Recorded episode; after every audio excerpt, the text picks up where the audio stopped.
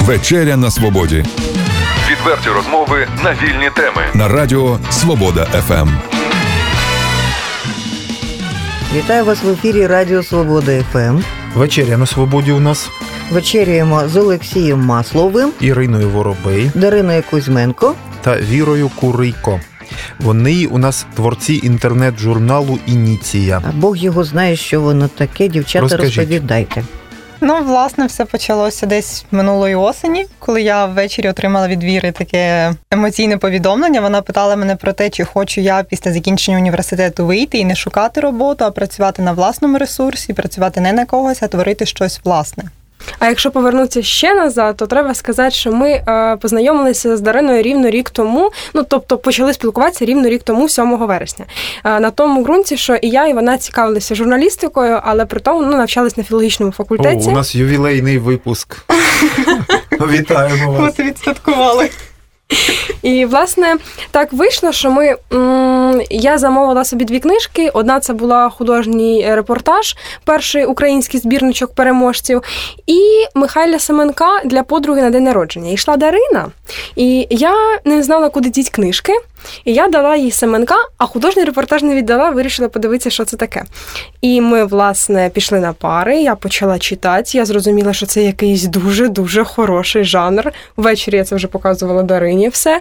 І ми, власне, так почали з нею цікавитися художнім репортажем. У нас пішла польська художня школа. Ми почали читати, почали пробувати писати. І одного вечора я їй написала, що Дарино, а може своє? Ми Отже, довго своє, до цього так? часу так.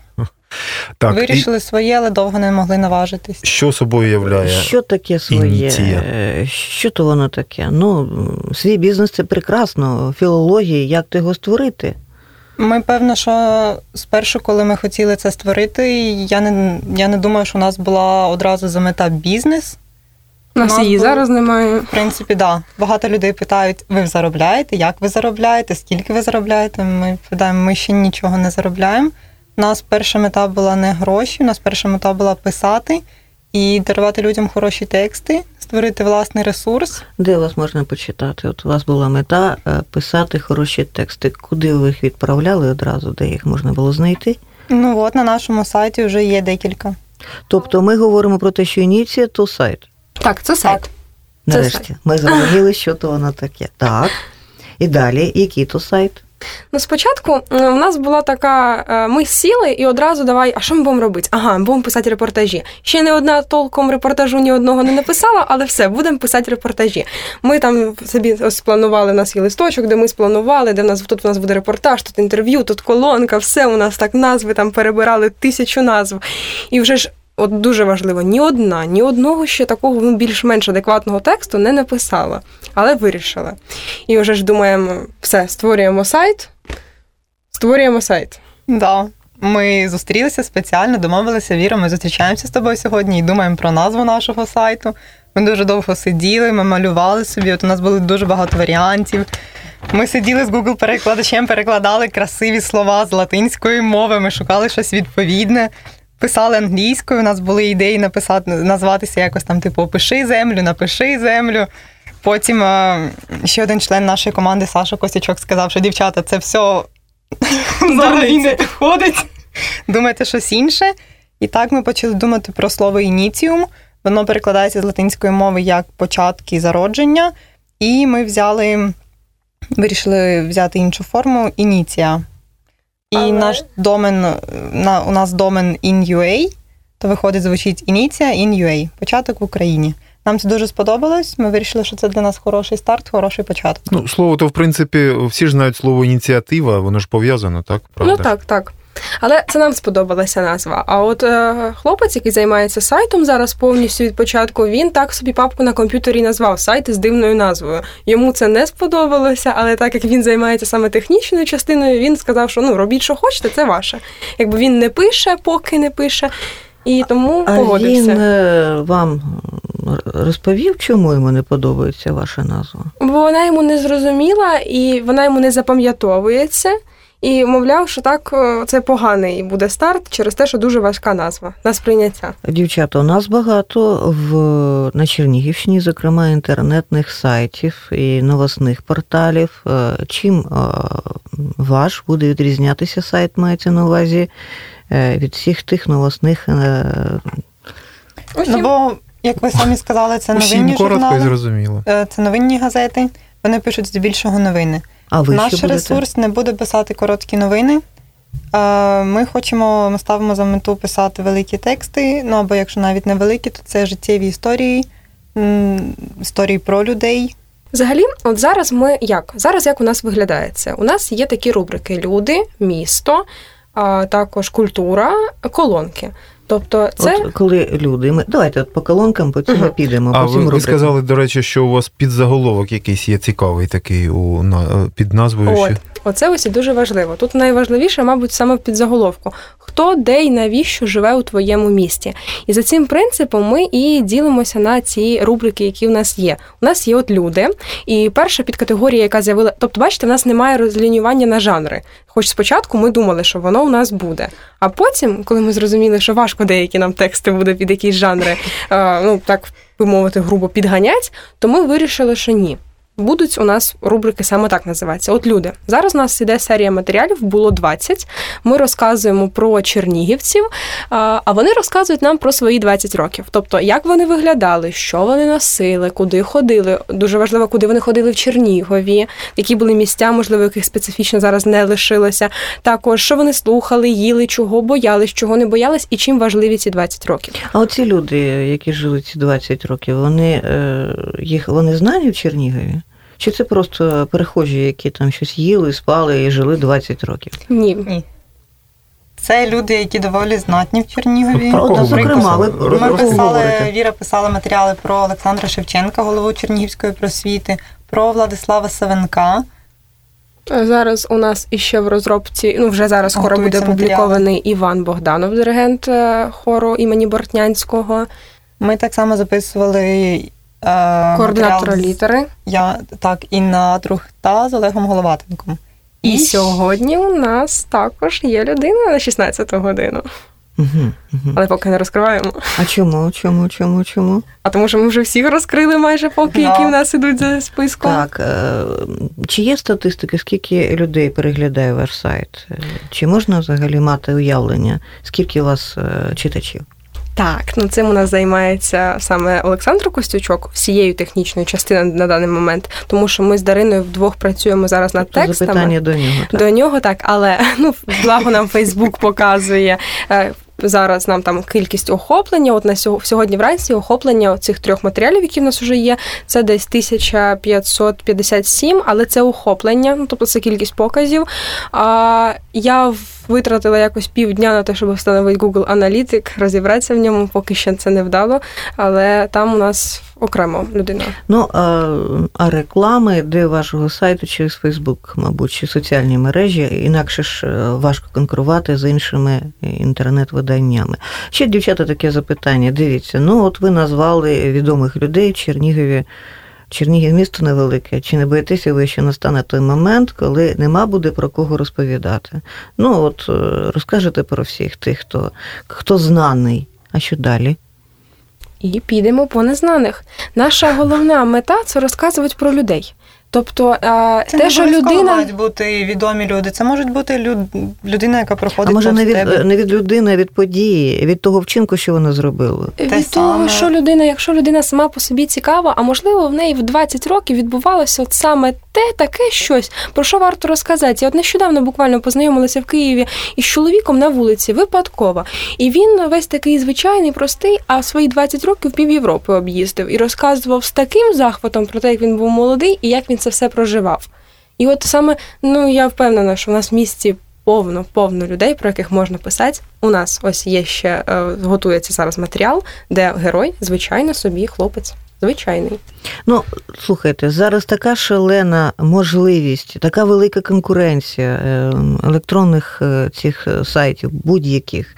Зараз можна читати матеріали, перекладати їх іншою мовою. Зараз нема проблем читати York Times чи слухати там, дивитися BBC, там все що завгодно. І тому, коли ви коли у вас такі величезні амбіції створення сайту, який розповість про все, що відбувається, до речі, на Чернігівщині, чи, чи тільки лише в Чернігові? Це обласний е, поки Чернігів, матеріал? бо нас двоє, нас мало. Ми б, звісно, би хотіли захоплювати і область. піти. Я довго кажу, вам необхідна реклама, необхідно, щоб вас знали. Що ви для цього робите?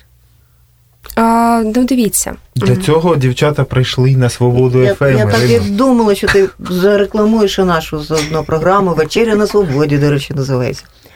А що для цього ви зараз робите все ж таки? От Що необхідно зробити, аби про вас чули, про вас знали? На даному моменті ми все постимо через соціальні мережі, тобто Фейсбук і наш, наші контакти, які маємо ми. Тобто через цих. А поки поки сайт не надто наповнений, і нас дуже мало, нас мало, нас дуже мало. У нас дві людини, які пишуть, дві людини, які фотографують. І Дарина і пише і фотографує. Анна Молочко також вона фотографує, і Олександр Костючок, який займається сайтом. Нам просто зараз дуже важко говорити про те, щоб якось себе більш активно виносити на показ. Нам потрібні дуже люди. Дуже Ми, потрібні Нам люди. також важко поєднувати і навчання, і роботу над нашим сайтом. Люди, ви потрібні. Ви ви чули про це? Слухайте, Дуже навіть потрібні. А я думаю, Приєднуйтеся що... до чарівних дівчат, допомагайте їм створювати новий проект. Інтернет-журнал, так, Ініція. Так, воно і буде. Дивіться, а от для того, щоб вас читали і цікавилися, от е, необхідно чимось е, ну, притягти цього глядача, слухача, цього читача до цієї інформації, до цієї теми. Це буде лише суцільний позитив, якась красива казка. Mm. Чи це на, на, навпаки буде якась така страшна, бридка історія? У нас же є багато газет. Ну, є газети, які навпаки на перших е, сторінках е, пишуть там там бабуся вбила чоловіка. Там а це наші теж початки. Фактично, знаєте, колись Дарина мені прислала це все у нас, ця вся ідея, вона накопичувалася, мабуть, через це. Оце коли Дарина присилає тобі скрін, там де написано про те, що автобус двічі перевернувся в повітрі, пробачте, і опис того, як люди з цього автобусу вилазили, хоч такого там і не було. Там опис де чиї зуби в чиєму році. І і отак от ми одне одні це все одне одні надсилали і сідали так, от хапались за голову. Ну нащо, ну нащо це робить? От, і це... Або хто десь отруївся, загинув, і так, скільки і скільки таблеток при цьому він з'їв. Оце насправді було найбільшим таким а от стресовим. Мене весь час от цікавить. Оце пишуть, тому що ми любимо то читати. Насправді... Кажуть так. От кажуть, що так. Чи, чи це можливо нам кажуть, а просто нас лякають цими жахами, аби ми ні про що не думали. лише про зуби та автобус, який перевертається в повітрі. Знаю, бо я для себе, наприклад, їх роздруковую ці всі речі. От коли у мене починається депресія, що я не вмію писати, я нічого не вмію. Я тоді Вірі пишу, Віра, прошу тебе, будь ласка, а не от... читай цей матеріал. А не от... роби так, як там. Віро, ви е, тільки що ну, казали, розмовляли з нами, ви казали нашу, нашу. Ви от звідкіля родом е, цікавий діалект. От. А, Городянський район. Я під самою Білорусією, я звідти. А, так. Тому е, завоюєте Чернігів у гарному розумінні слова, обов'язково завойовуйте всю область, про що Ірина казала, в тому числі Городнянський район рідний і всіх найцікавіших людей. А, які це там живуть. Абсолютно правильна річ. У нас дуже багато людей на Чернігівщині, величезна кількість людей в кожному селі, про яких можна розповідати такі речі. І це і ковалі. Бондар є в Олешні, наприклад, я знайшла фактично чи не останній в ну, принаймні в районі він точно останній в Рібкінському, а як в області не знаю. Але у нас тут і є оця річ. А, Хто? Тобто, ось ми говоримо, вже було 20, це як річ із хто? Де? Це ми будемо розповідати з Дариною про а, квартири людей, про те, як Це вони живуть. Серія. Так, скоро зараз ми пояснимо. І є ще цей момент навіщо? Оцей навіщо ми би вже й хотіли би взятися за більш серйозні тексти, бо от було 20 це формат прямої мови. Там немає журналіста майже, ми залишаємо самого героя, щоб він сам говорив. Навіщо? Це би ми хотіли сюди вже вносить поволі репортаж. Звісно, що в ідеалі працювати над собою і працювати над тим, щоб вчитися писати художній репортаж. Оце запитання, навіщо мене, знаєте, найбільше розчулило, коли ви сказали про про от свій такий девіз чи підзаголовок, от е, саме от е, так ігриво поставлене запитання, навіщо живе? От е, чому живе, воно начебто можна пояснити. Навіщо живе? Ви, е, ну, Тобто тут трошки, наскільки я розумію, тут трошки є гумору, так? А, Але якщо серйозно подивитися, е, ви думаєте, що можна так ставити запитання і можна відповісти на нього, навіщо хто живе у, у твоєму місті?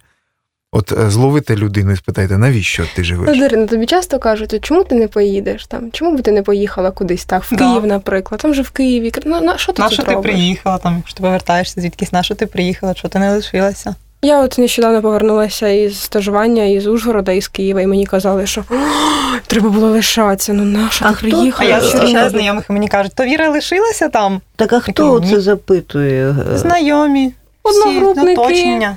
Оточення так, друзі. Ви мені скажіть, вони реалізовані от одразу. Оці люди, які запитують, у них є бізнес, у них є робота. Сам розумієте, коли люди не мають реалізації, насправді да. то вони чіпляються до вони чіпляються до вас, і вони вони хочуть е, такий такий спосіб ем, себе вмовити, що тут нічого у них нічого тут не виходить, значить і іншим тут робити нема чого. Вони себе заспокоїти хочуть. Так, напевно. такий спосіб. А мені казали люди, які знані в принципі в місті. Ти, казали. Ти ж таке казали? Казали, так, що, що, що, для, що тут немає просто потенціалу, що тут не кожному пощастить, що тут мало людей, мало місця. Нам така сама пасивне місто, Про кого ви будете писати, якщо у вас скоро всі закінчаться? Це вам теж люди казали. закінчаться. Угу, у вас скоро закінчаться люди.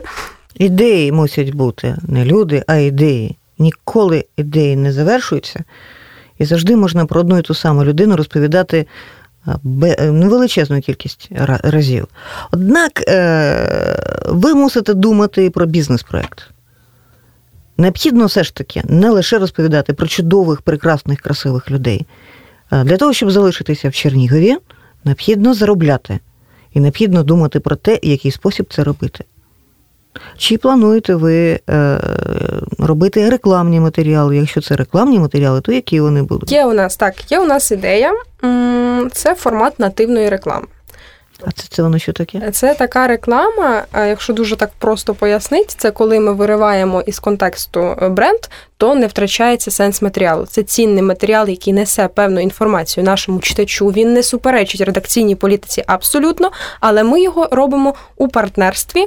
А із певним брендом. приклад, аби було зрозуміло? Ну, взагалі, зараз цим найбільше займається Village, займається київські платформи, така як БЖ. Платформа це взагалі зараз, мабуть, такий найбільш е, де використовується ця нативна реклама.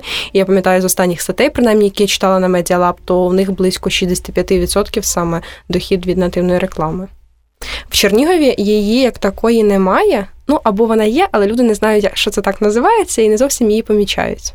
Ну, а партнери вони готові, е, за вашими спостереженнями, йти на таку співпрацю? Ну, Для цього Дозріли знаєте, до цього? Для цього треба приходити, мабуть, і казати, а давайте ми вас прорекламуємо. Тобто своїми силами йти і переконувати людей, що це не страшна реклама, що це навпаки реклама. Пробували яка... ви вже так робити? Я зараз намагаюся з одним брендом, так би мовити, домовитися, але поки не зовсім вдало, через те, що треба ще раз пояснити, що таке нативна реклама, показати приклади. Ну тобто, ми ж молоді, і нам теж багато хто ну не довіряє. Але ви е, ви одні із одні із е, початківців, е, ну тих, хто починає родоначальників у Чернігові, так виходить цілого напрямку, так чи не так? Ну, Якби вдалося. Дарино, ми про віру вже дізналися, звідки вона родом, а ви? Я з Чернігова. Угу. Е, Всю Україну завоюєте своїм проєктом, своїм починанням? Я не знаю, наскільки нас стоїть така мета. Ну, Перш наві... за все, навіщо? ми ви ж, орієнтуємося ви питаєте, на наше навіщо? місто. А які у вас амбіції? От навіщо вам то би... все? Е, що ви хочете? Е, ви запитали, сайтом? навіщо? Знаєте, як кажуть, все, що ви сказали, може бути використано проти вас. Так що От, е, розповідайте, навіщо ви живете в цьому місті і чого ви хочете? Ні, ні, ні, навіщо вам цей сайт? Ну, власне, можете розповідати, навіщо ви в цьому місті. А однак плани. Що ви будете робити? Як ви думаєте, що ви будете робити через 5 років? Яким буде сайт через 10 років? Ну. Чи будете ви знаними в Америці через 15 років? Не знаю, наскільки в нас стоїть питання за кордон. І в Австралії, і в Європі.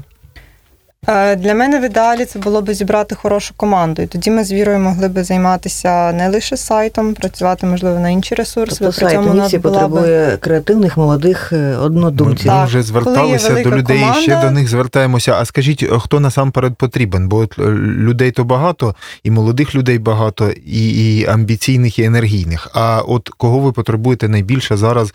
Яких людей з якими інтересами і з якими здібностями? Журналісти.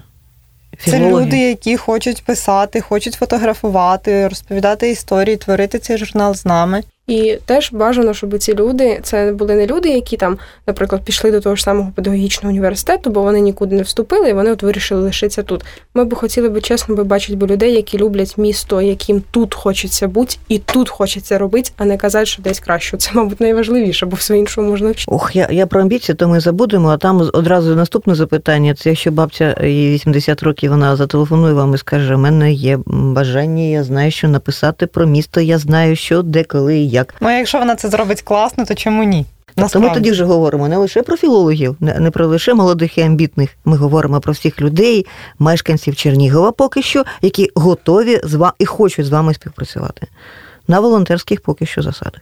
Поки що так. Щось подібне до свого проєкту ви е, ви можете от навести приклади, е, з чим порівняти, е, на на кого може хотіли б рівнятися, або навпаки, на кого не хотіли б бути схожими. Коли ми спершу створювали наш сайт, Зразки то є якісь? наш перший сайт це було це був повний плагіат сайту The Ukrainians. Це репортажі про історії успіхів, репортажі От, про українців. Ми взяли репортажі, інтерв'ю, колонки. По їхньому принципу ми Тут пішли. Просто, да, дуже важливо, Потім через ми... якийсь час ми зрозуміли, а це виглядає як повний плагіат. Ми маємо робити щось своє. Але знову ж таки, це не зовсім своє, тому що ну тобто це не зовсім нова ідея. А у Харкові є люк з подібним спрямуванням. Лише вони більше на культуру зосереджені. У на Закарпатті в Ужгороді, власне, куди я й поїхала на стажування, був Варош, який е, так і підштовхнув мене до того, що ми пішли не тим шляхом, трошки не тим. Але єдиний цей момент, що ми з Дариною обидвоє цікавимося репортажем, художнім репортажем. Тобто, то, якщо вона любить, наприклад, кого ти любиш? Шабловського. Шабловського, а я Марюша Шігела. І от я принесла навіть з собою показати е, збірнички цих репортажів. І ми б хотіли писати саме в цьому жанрі. Е, і Чернігову принести саме репортаж. Але для цього нам треба його писати і вчитися. Ну, ми, власне, пишемо і вчимося. Але так як в нас зараз сайт займає і такі маленькі матеріали, то ну, ми розпорошені дуже сильно. Олексій е, дуже часто приводить, ну, приводив цитату Бориса Гребінщикова, яка там, як там вона називається? Що саме? А там про, про молоду шпану. А. Нагадаєш? Где-то молода шпана, яка сотрет нас з лица землі. От, здається, але, він, але далі він співав її нет. Ну, от, здається, він був, він помилявся. От якраз у нас сьогодні у гостях та молода шпана, яка буде стирати нас з тобою, Олексій, з лиця землі, Дарина Кузьменко та Віра Курико. Вони засновники, засновники інтернет-журналу Ініція. Ініція. Е, із е, чудовим запитанням у підзаголовку: хто де і навіщо живе в твоєму місті? От давайте ми всі замислимося нарешті. Але це не провокативне запитання. Ні, навпаки, це глибинне. Подумати, навіщо саме, що ти тут хочеш зробити для цього міста? Ну тобто, це дійсно пов'язано суто з тим, що дуже часто чується про те, що ой, нас нічого нема, ой, у нас нічого не робиться, ой, у нас тільки оці одні фонтани. Оце взагалі вже у нас немає магазинів, нема де купити шмотки. О, я поїду в Нема Київ. де вчитися. О, тут нема куди сходити, тут немає дискотек. От, немає ніяких проєктів. Ой, вас скоро закінчить. От напишете про зелену сцену і більше нічого не буде. Роки. Так. О Боже, так, а де мій тролейбус, тому що дорогу ремонтують не їде. О Боже, знов водій нахамив. Або це ви зі Львова? Це що Ні, не зі Львова, я просто а, говорю українською. У вас, у вас часто так запитують, Так, да? 37 маршрутка стандартно, додому доїхати не можемо.